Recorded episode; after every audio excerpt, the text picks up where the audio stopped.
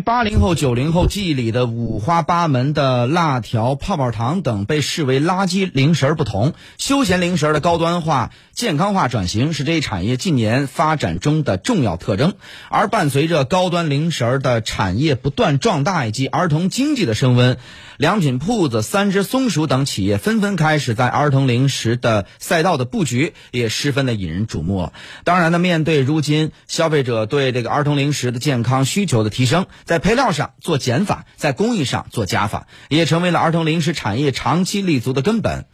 根据儿童零食市场调查白皮书于二零二零年儿童零食行业营销趋势洞察显示，二零一八年我国就已经有一点五九亿年龄在三到十二岁的儿童群体，到二零二零年这一市场规模预计将在百分之二十以上的增速下实现六千亿元的突破。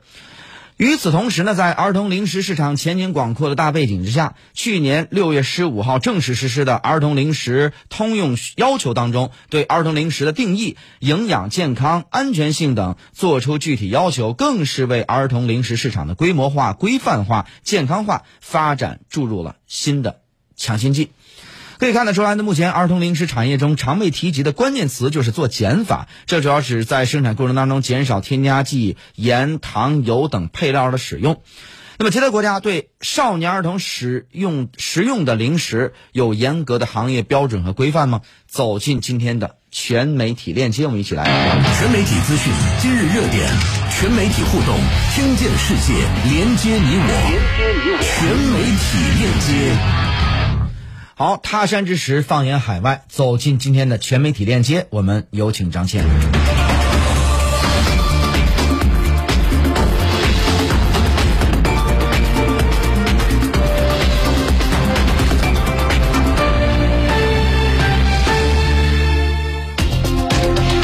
的，走进今天的全媒体链接，放眼海外，我们首先看到的是日本。有人甚至说呀，日本儿童被称为是世界上身体最健康的儿童，这和他们的儿童食品制造业中的严格的规定其实是不无关联的。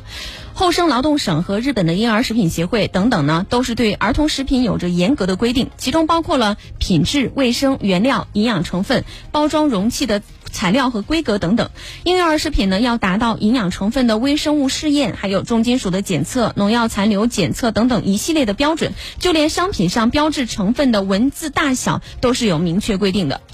不能过小，让购买者看不清，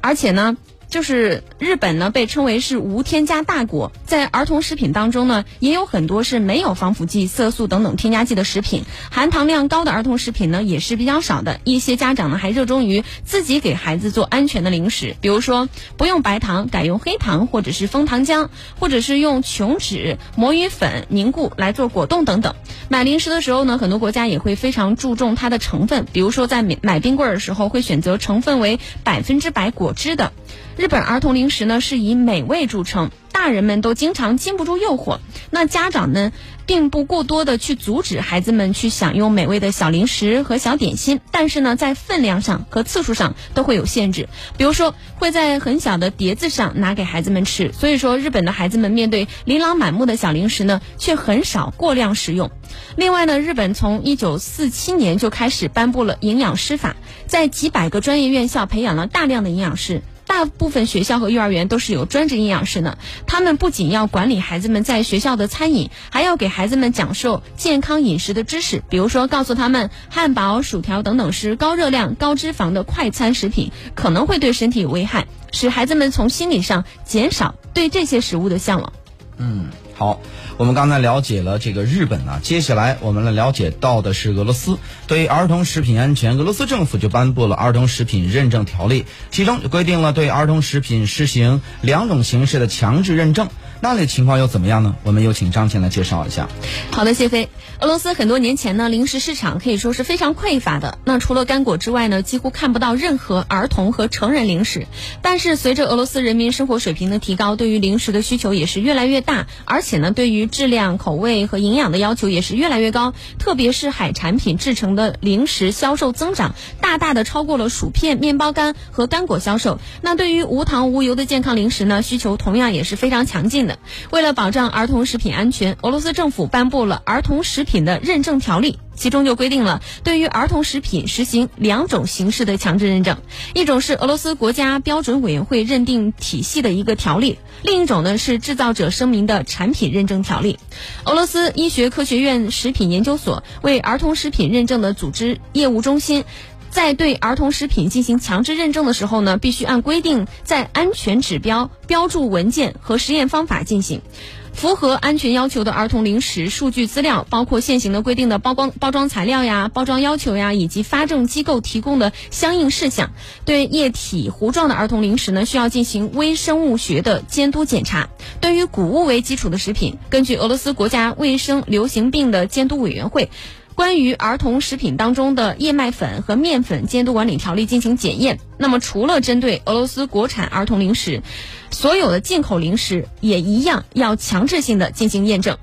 俄罗斯政府数年前其实就推出了关于国家健康计划，除了针对儿童零食，还专门针对中小学食堂制定了食品的安全标准，可以说是事无巨细。那么在法律执行方面，俄罗斯也是相当的苛刻。在法律执行方面呢，俄罗斯也是非常的苛刻的严苛。它的儿童食品呢安全监督机构主要包括了有卫生和社会发展部下设的俄罗斯联邦消费者权益保护和公益监督局，而且呢会在各地区设有分支机构，对于一切儿童食品，包括零食，来实施定期或者是不定期的检查。根据调查结果，要对责任人进行处罚，严重的将会提起公诉。嗯，好。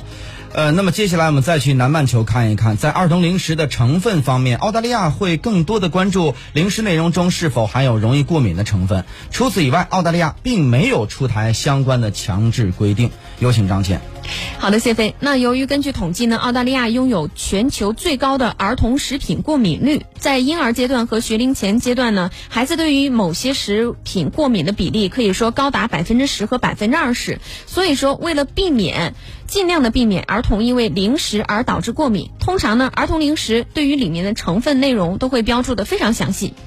非常详尽，而且呢还会尽量的减少容易过敏的食品的使用。但是除此之外呢，对于油、盐、糖的控制，这些就仅仅是出于一些企业道德的规范而尽量减少，却没有特别的明文规定。澳大利亚曾经出台过一份关于儿童的食品指南，但是这份指南呢，目前还是处于一个指导性的地位，并没有强制要求食品企业要完全遵守。而在一些澳大利亚的消费者权益组织来看呢，目前澳大利亚的儿童零食是存在着很多需要改进的地方。有关组织就提出了要用星级打分机制，之后呢也遭到了政府部门的一个取消。比如说，澳大利亚消费者组织选择在二零一四年对